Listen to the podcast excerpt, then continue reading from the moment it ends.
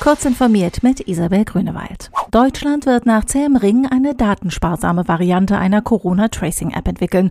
Doch in vielen anderen Ländern sieht das anders aus. Der Europarat hat nun die Vertragsstaaten der Datenschutzkonvention an ihre Verpflichtungen bezüglich der informationellen Selbstbestimmung ihrer Bürger erinnert. Jenseits von Vertraulichkeit und Datenschutz werfen die digitalen Tracing-Konzepte auch Fragen bezüglich Ungleichheit und Diskriminierung auf, heißt es in einer aktuellen Stellungnahme der italienischen Datenschützerin Alessandra Alessandra Perucci und des Datenschützers des Europarates Jean-Philipp Walter.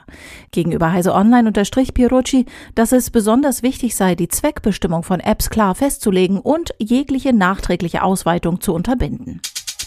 Im Zuge der Coronavirus-Pandemie haben Ransomware-Entwickler ihren schlechten Ruf noch weiter ruiniert, nämlich indem sie derzeit gezielt Krankenhäuser und andere medizinische Einrichtungen angreifen.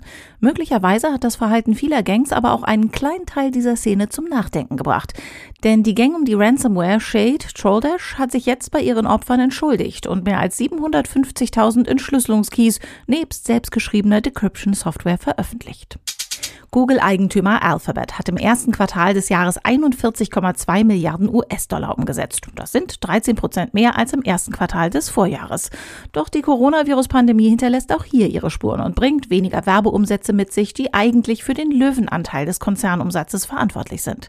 Alphabet reagiert mit einem Sparprogramm. Für das restliche Jahr sind weniger Neueinstellungen geplant, Angestellte werden weniger reisen und mindestens bis Ende Mai von zu Hause arbeiten.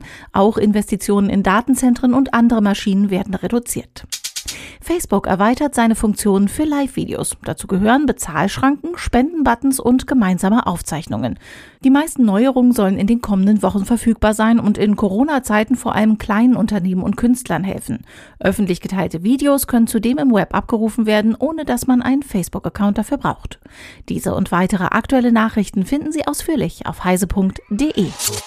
Ihr Herz schlägt für die Fotografie? Dann nutzen Sie unser Bleib zu Haus Angebot und sichern Sie sich zwei Ausgaben CT Fotografie als Heft oder digital zum Preis von einem ohne Abo-Verpflichtung. Freuen Sie sich außerdem über eine Prämie Ihrer Wahl. Jetzt bestellen unter www.ct-foto.de slash bleib zu Haus.